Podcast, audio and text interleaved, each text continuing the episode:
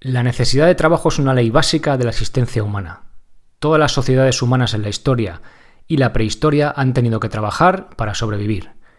En las sociedades estatales la naturaleza del trabajo se ha vuelto increíblemente compleja, con trabajo mental y uso de máquinas volviéndose tan importantes como una vez lo fue el universal trabajo manual. Y con la llegada del capitalismo, algunos de los propietarios del capital aparentemente no trabajan nada durante la larga historia de la sociedad humana, sin embargo, no hubo clase desocupada. Hubo pocas máquinas y no hubo diferencias entre el trabajo mental y el manual. Todo el mundo trabajaba y todo el mundo usaba ambas, manos y mente. Mi en casa, episodio 251.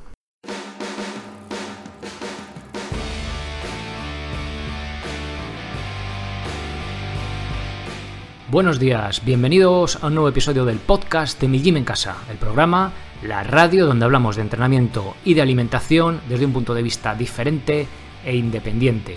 Y como no todo en la vida es comer y entrenar, también hablamos de estilo de vida, estoicismo, minimalismo, temas que tienen que ver con el cómo vivir, un asunto sencillo y complejo a la vez.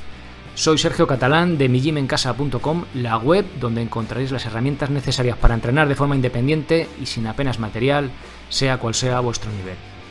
Para empezar desde cero absoluto, tenemos las rutinas sin material, pensadas para hacerlas en muy breve espacio de tiempo, de 4 a 9, 10 minutos, con una silla o simplemente una mesa que podemos tener por casa, pensadas para los que aún no habéis empezado a hacer ejercicio y queréis romper esa, inercia negativa y poneros con algo muy sencillo y fácil de seguir. Para los que ya tenéis algo más de nivel, tenemos el plan de calistenia básico eh, para principiantes, con flexiones, remo invertido y zancadas, apoyado el plan por cursos específicos de cada uno de los ejercicios para que veáis la técnica, progresiones y demás. Como complemento a esto, a este entrenamiento de fuerza, tenemos el entrenamiento aeróbico, plan para empezar a correr, si os gusta correr, si no os gusta tenéis otras opciones como por ejemplo curso de comba básico para empezar a saltar a la comba. Fundamental este ejercicio, muy muy útil para mujeres a partir de los 50 que podéis empezar a entrar en riesgo de osteoporosis. Es un ejercicio muy muy útil en ese sentido. Algo más de nivel, intermedios, plan de calistenia intermedio, formado por ahora ya siete planes. Este mes he publicado un plan nuevo dentro de este nivel. Aquí lo tenéis en función de vuestro estado de forma, podéis elegir uno u otro. En la elección de cómo usar los planes tenéis ahí el explicado en vídeo cuál elegir en función de vuestro nivel. También este plan de calistenia intermedio, igual que el otro, apoyado por cursos en vídeo de los diferentes ejercicios, progresiones, errores más comunes, técnica y demás. Mención especial el curso de subidas al cajón que he publicado este mes de julio el ejercicio por excelencia de nivel intermedio en calistenia. También tenéis el curso de pino, que puede ser interesante añadir estabilidad gimnástica a vuestro entrenamiento. Como complemento a esto, un poquito más de nivel, curso de comba intermedio y curso de burpees, ya para hacer entrenamientos HIIT de más intensidad. También el de planificación básica, que os puede dar unas ideas generales de cómo juntar, de cómo implementar el entrenamiento de cardio y el entrenamiento de fuerza.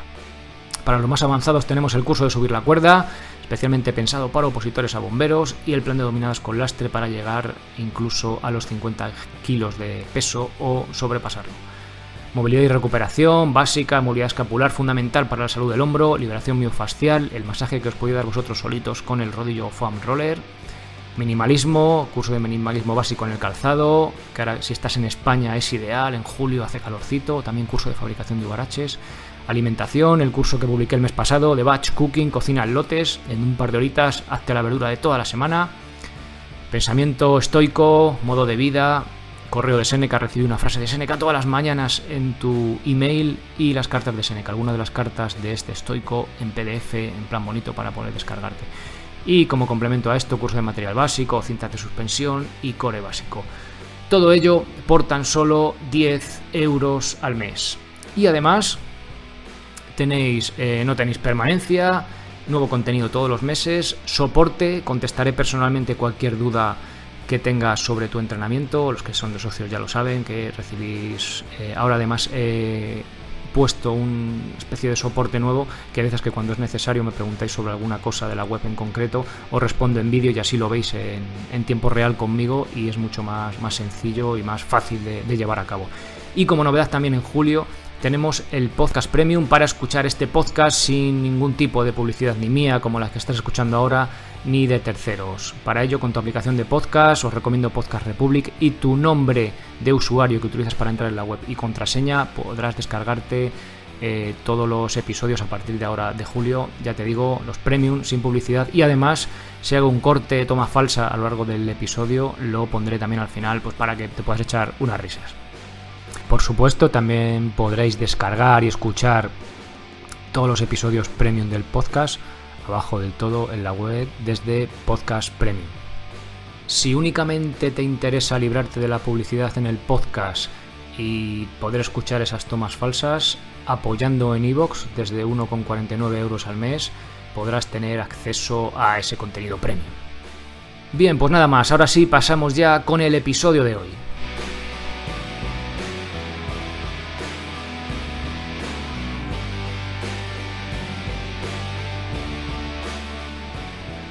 Buenos días, bienvenidos a un nuevo episodio del podcast. Hoy vamos a hablar, vamos a seguir con esta serie de episodios de entrenamiento paleo, la actividad, física de los cazadores recolectores. Más que una parte en sí, quizá es un paréntesis o una aclaración importante que quería hacer en cuanto a este tema. Llevamos ya, el último fue el episodio 243 de Mujeres, Recolección y Sexo, y hoy vamos a hablar del trabajo en el Paleolítico, la jornada laboral del cazador-recolector.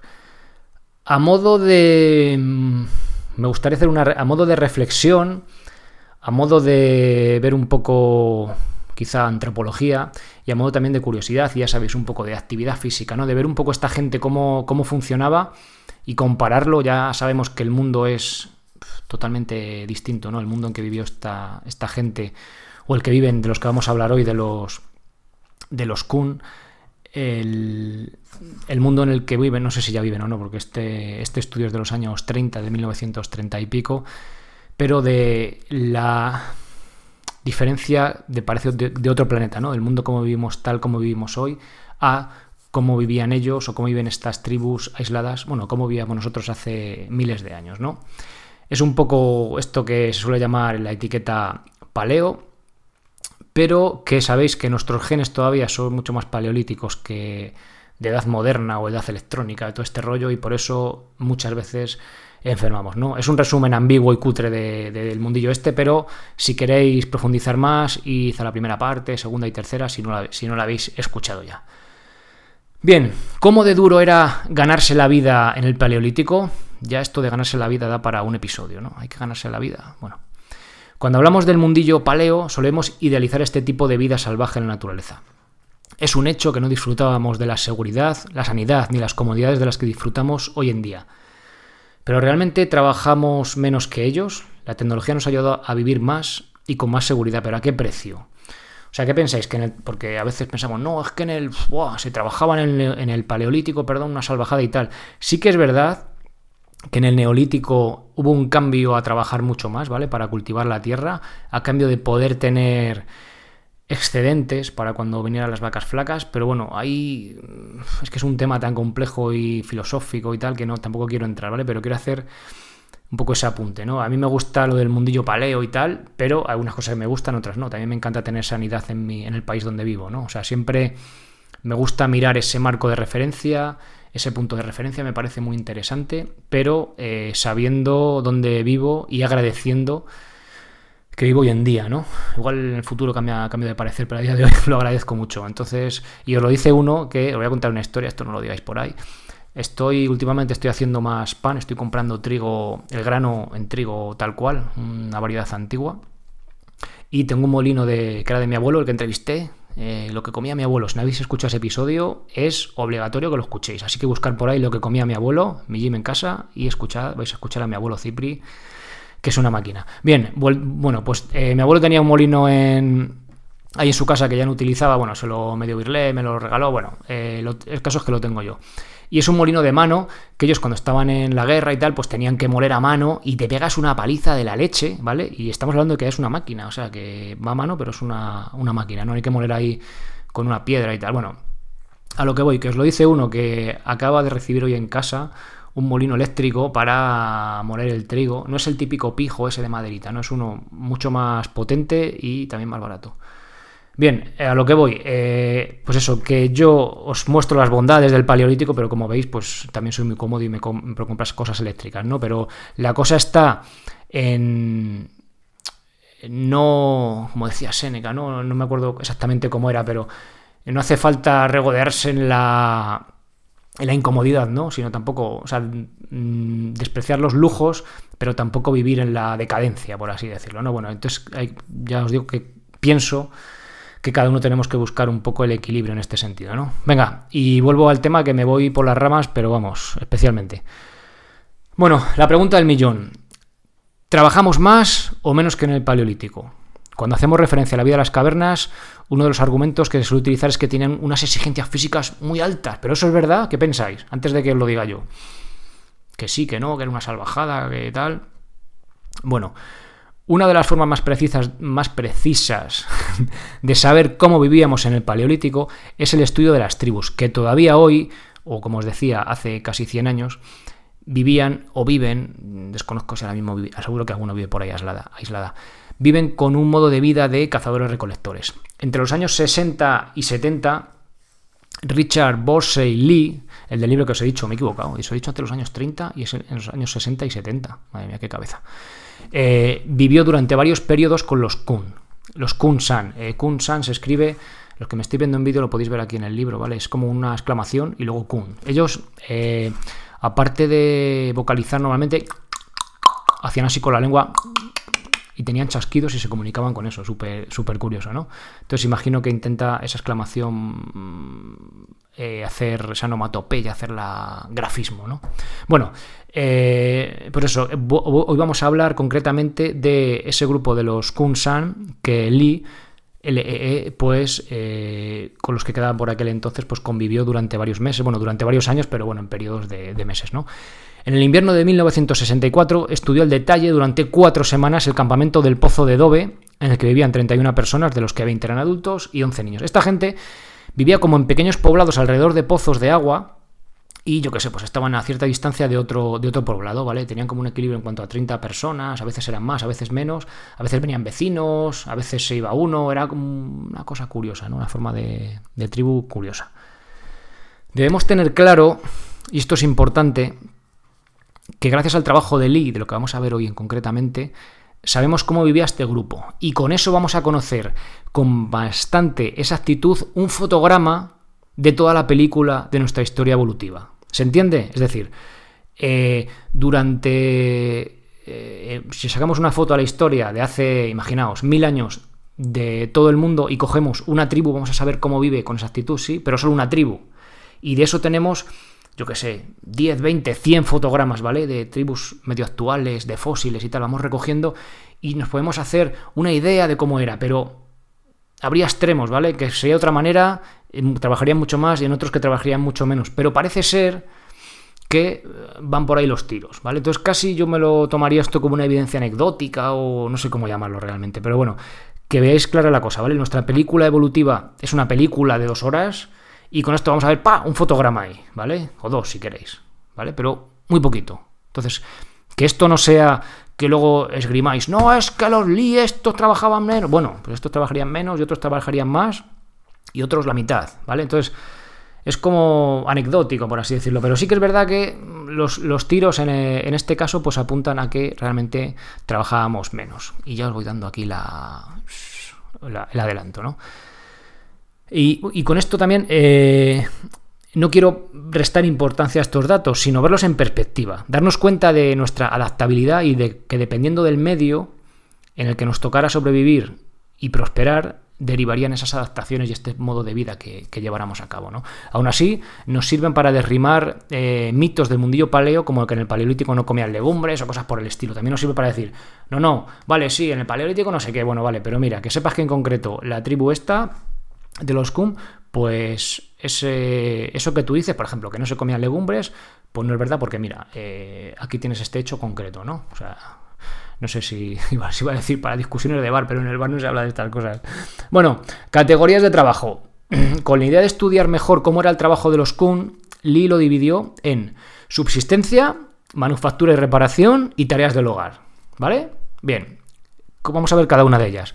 Subsistencia era lo más importante. Recolección de alimentos, caza y aprovisionamiento de agua. Incluye los desplazamientos, ya que este trabajo se realizaba fuera del campamento. Es el trabajo principal al que dedican más tiempo. Es decir, si yo, para llegar en Madrid, porque suele ser lo más habitual, perdón, de mi casa al trabajo tengo una hora de coche o de autobús o lo que sea, eh, Lila contaba como hora de trabajo. O sea, si yo curro 8 horas, pero realmente voy una y voy otra, curro 10 horas, ¿vale? Para que veáis un poco luego cómo lo hacía Lee. Bien, manufactura y reparación. Esto es fabricación y mantenimiento de herramientas necesarias para la subsistencia, hogar y vestimenta. Es decir, la choza que tengo una gotera, pues la reparo. Voy a hacerme unas huaraches, como en el curso de fabricación de huaraches que tenéis ahí, ¿vale? Podéis hacer como los kun. Y vale, y ya os digo, y fabricación de herramientas y reparación. A veces se realizaba fuera del campamento y otras veces dentro, pues dependiendo un poco, lo, yo qué sé, si había que recoger unas ramas especiales para la choza, pues iban a recogerlas fuera, ¿no? Y si era, había que reparar un calzado o un taparrabos, pues lo hacían dentro, ¿vale? Y tareas del hogar. Pues esto lo hacemos nosotros, cocinar, hacer fuego, ¿no? Pero, mm, por cierto, curso de hacer fuego, lo tengo pendiente, ¿eh? No sé cuándo narices meterlo, porque queda un poco raro ahí dentro de mi gym en casa, pero bueno, lo tengo en mente. Hacer fuego, partir nueces, limpiar la casa, o la choza, bueno, nosotros tenemos casa, pero tenían choza, también había que barrerla, o sea que ahí vamos bastante de la mano. Fijaos, las tareas del hogar también las meten como parte de trabajo. O sea, si tú por la mañana eh, limpias el polvo y barres la casa y el tiempo de cocinar, imagínate que estás igual una hora en total o dos horas, también es tiempo de trabajo. O sea, daros cuenta, ¿eh? que va a salir bastante, o sea, si lo extrapolamos a nuestro día a día, va a salir bastante por encima de lo que hacemos hoy que lo que hacían ellos. Bien, ¿cuántos días a la semana se trabajaba en el campamento? Atención, los Kun adultos trabajaban una media de dos días a la semana. Para ser más exactos, se movían entre los 1,2 y los 3,2 días a la semana, en un rango de horas que representa solo entre el 24 y el, 60, el 64% de la jornada laboral de un trabajador industrial de la época con una jornada laboral de 5 días a la semana. ¿Vale? Desconozco, tengo que decirlo, la jornada laboral a cuánto estaba en... No sé si es americano o es inglés. Bueno, Desconozco cuánto estaba en aquella época, no sé, 40, 40 horas, 45 horas, horas semanales, no lo sé exactamente, ¿vale? Pero de una jornada de esta larga de trabajo, que podía ser eso extrapolado, alguien que trabaja, que, tarda para ir a trabajo eh, una hora para ir, otra hora para volver, pues ya tenemos ahí la jornada laboral de aquella época. Pues ellos trabajaban solo dos días a la semana, de los siete, ¿vale? Extrapolando eso a horas de trabajo cada día, igual pues trabajaban dos, tres horitas o lo que fuera, ¿vale? Esta jornada laboral era suficiente para mantener el campamento. Es curioso cómo esta gente no necesitaba hacer horas extra, es decir, trabajo extra, porque ni tenían el ansia de almacenar por si venía una mala cosecha, ya que la naturaleza proveía lo suficiente.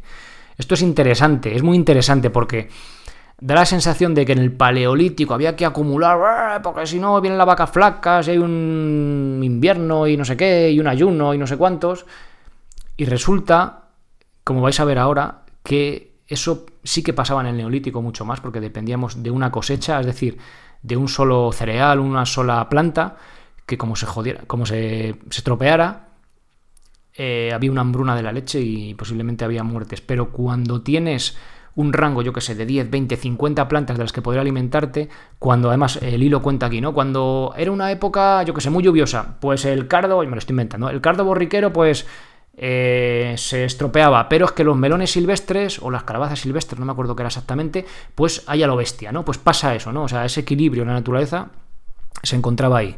Que parece, muchas veces nos parece eso, es que antiguamente, joder, como había una mala cosecha, tal, sí, había una mala cosecha, neolítico, ¿vale? Pero antes de eso, parece ser que había mucho más margen de, de movimiento, ¿vale? En, en, este sentido, de buscar un alimento, buscar otro. Eh, entonces, ¿se trabajaba menos en el paleolítico? Bueno, pues viendo el ejemplo de los Kung, parece que sí. Con dos días a la semana eran capaces de alimentar a todo el campamento. De hecho, parece que tenían más tiempo libre que los miembros de las sociedades industriales y agrícolas. Como curiosidad, lo que os decía antes, en el, en el mes durante el que se llevó a cabo el estudio era la estación seca, de un año especialmente seco. Sus vecinos Kun había unos, unos, vecinos, como del barrio, por así decirlo, de al lado del puno, de la aldea de al lado, se habían pasado a neolítico, es decir, eh, practicaban la, agricultura, ¿vale? Agricultura y también tenían vacas. Pues las pasaron bastante canutas porque eh, se murieron un montón de vacas de la, de la sequía que hubo y una parte importante de la cosecha también se fue a hacer puñetas por la sequía. ¿Veis? O sea, al final, cuando tú tu alimento, sí, cuando hay una buena cosecha tienes un excedente, puedes comprar cosas y tal, o sea, es un paso como a prosperar, ¿no? Pero también tiene ese riesgo de que como hay una mala cosecha, pues la puedes cagar y, tener una, hambruna, incluso fallecer de hambre, ¿no? Interesante, me parece súper interesante estos, estos matices, ¿no? Que, que, muchas veces no los tenemos en cuenta o los desconocemos y vemos, ah, es que antes todo era oscuro y era muy difícil y se morían de hambre, ¿no? Pues tiene muchos matices. Bien, otro tema curioso. Reparto del trabajo y diferencias entre hombres y mujeres. ¿Quién trabajaba más, los hombres o las mujeres? ¿Os acordáis, no? Que hace poco lo vimos un poco ahí, empezamos a hablar de ello. Bueno, aunque los hombres trabajaban más duro en las labores que tenían que ver con la subsistencia y la manufactura, es decir, trabajos más burros, eh, las mujeres se dedicaban más a las tareas del hogar. Los hombres trabajaban más que las mujeres, pero a las mujeres, a pesar de trabajar menos, les cundía más. Y vamos a ver este detalle gracioso, ¿no? De, por qué les cundía más. De los 20 días que duró el estudio, los hombres trabajaron 12 días, en cambio las mujeres trabajaron solo 9. Esto contradice la idea de que las mujeres eran las mulas de carga de estas sociedades antiguas. Los hombres trabajaban una tercera parte más que las mujeres. Vuelvo a repetir, estoy hablando de sociedades paleolíticas, no de sociedades agrícolas. ¿vale? En sociedades agrícolas estas, os, viene a la mente, ¿no? La imagen, la mujer está africana con el niño colgado, la, colgado la espalda acabando, ¿no? Pues me viene a mí justo esa imagen a la mente. ¿Vale? No estamos hablando de, eh, eh, de, sociedades agrícolas. Vale. ¿Y por qué dices que a las mujeres les cundía más? ¿Qué pasa? ¿Que eran más listas, más hábiles? Bueno, vamos a ver por qué es un detalle curioso a modo de chascarrillo porque con solo esos nueve días de trabajo en todo el mes eran capaces de aportar la mayoría de la comida consumida por el campamento. Más concretamente, el 70% del alimento. Es decir, con nueve días de trabajo de las mujeres, de cada mujer, conseguían el 70% del alimento de todo el campamento, incluidos hombres, incluidos ellas e incluidos los niños también, que los niños no trabajan, ¿vale? Los hombres también recolectaban. Si contamos los días por persona, salen 90 días, 95 días totales en mujeres y 21 en hombres. Estamos hablando de recolección. Los hombres también pasaron 83 días en total de todos los hombres cazando. ¿Vale? En total. Con ello consiguieron el 30% de las calorías, es decir, del alimento consumido. Por eso digo este, ¿no? Por eso he dicho que las mujeres les escondía más. Con 9 días de trabajo traían el 70% del alimento y los hombres con 12 días traían el 30%. Hilando fino, y ya para ser lo más frikis del universo paleolítico o paleo, podemos decir que la hora de la mujer era 2,5 veces más productiva en términos de calorías que la del hombre. Pero es verdad que los kudus, los antílopes grandes que cazaban a la carrera a esta gente, ¿no? Bueno, después lo cazaban con, con, flechas envenenadas, pues no se metían solos en el puchero, ¿no? No era tan fácil como llegar y coger unos tubérculos o unas raíces o unas vallas que cazar un kudu, ¿no? Pues al final la inversión de energía es mucho, mucho mayor. Con esto nos ha salido también un interesante cálculo de qué cantidad comían de alimentos animales y vegetales. ¿vale? La recolección suponía un 70% de alimento, es decir, 70% alimento, alimentación vegetal, vegana, por así decirlo, si queréis, ¿vale? Porque como no había agricultura, no había. Bueno, algún huevo comerían, pero bueno, vegetariana, vamos a dejarlo ahí y 30% más carnívora, de proveniencia animal. Interesante. Hay por ahí un estudio que me pasó Rubén Murcia, por cierto, Rubén, gracias, en el que eh, hacen una especie de. Bueno, una especie no. Eh, sacan el porcentaje de animales y vegetales que comía en mogollón de tribus alrededor del mundo y varía muchísimo, varía muchísimo. No hay ninguna 100% vegetariana pero varía muchísimo. Hay sociedades que comen poquísimo. Fijaos aquí, el 30% de las calorías era solo de caza, o sea, comían bastante poca carne. Bueno, poca carne, bueno, esto, esto es muy ambiguo, ¿no? Vale, siguiente paso, siguiente punto. Los niños trabajaban, por cierto, en las notas del episodio tenéis un par de fotos preciosas de Esteban Tapella, que me las, vamos, me ha dejado un montón que, que puedo utilizarlas ahí en la, en los pies de foto tenéis su web, que hay unas fotos preciosas. En esta os dejo un niño, bueno, o una niña, porque como tiene el pelo cortito, no sé si deciros. Yo casi diría que es una niña que está ahí partiendo nueces. Eso mola, está ahí con una piedra y dale que te pego, ¿no? Por debajo de los 14 años, ningún niño hizo un trabajo significativo.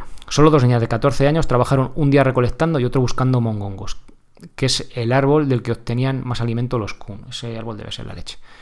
No había adolescentes en este, de entre 15 y 19 años en este campamento, pero sabemos por otros estudios que una vez que las niñas se casaban, en torno a los 14 años, comenzaban a recolectar. O sea, digamos que es como el paso a la edad adulta, ¿no? Ya se casan y entran en el grupo de las, de las mujeres.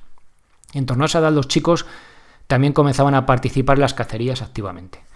Mientras tanto, iban aprendiendo a cazar con trampas de la mano de los más ancianos, que ayudaban también de vez en cuando con la recolección. Esto yo creo que ya lo vimos, ¿no? Esta pequeña contribución a la caza, a la caza menor, por así decirlo de, esta manera, eh, también iniciándose, ¿no? Iniciándose los niños y los, los mayores que ya están como por decirlo de un forma occidental, jubilados de la caza mayor, pues con esta pequeño trampeo.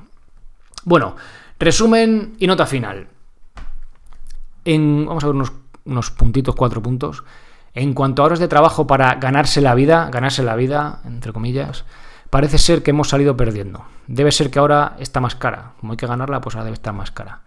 Los Kun trabajan una media de dos días a la semana. Los hombres un tercio más que las mujeres.